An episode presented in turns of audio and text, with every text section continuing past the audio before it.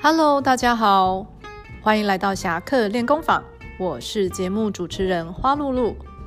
今天花露露要来推荐一本关于法律知识的书，书名叫做《只是开玩笑，竟然变被告》，中学生最需要的二十四堂法律自保课。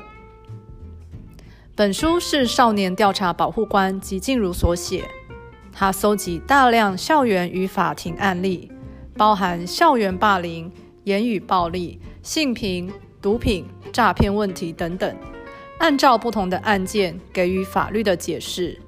在书中，他举一个实际的例子：曾有同学骂对方“神经病”三个字，对方家长提告，刑法以公然侮辱罪成立，家长再以民事程序求偿。按民法第一百九十五条，不法侵害他人格法益而情节重大者，被害人虽非财产上之损失，亦得请求赔偿相当之金额。最后，这起案件以获判三万元赔偿了结。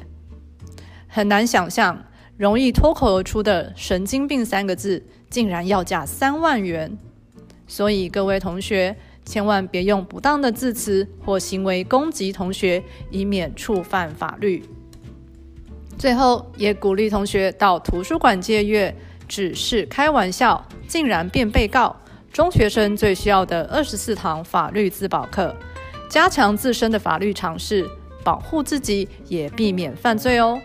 侠客练功坊，好书推荐，我们下周见。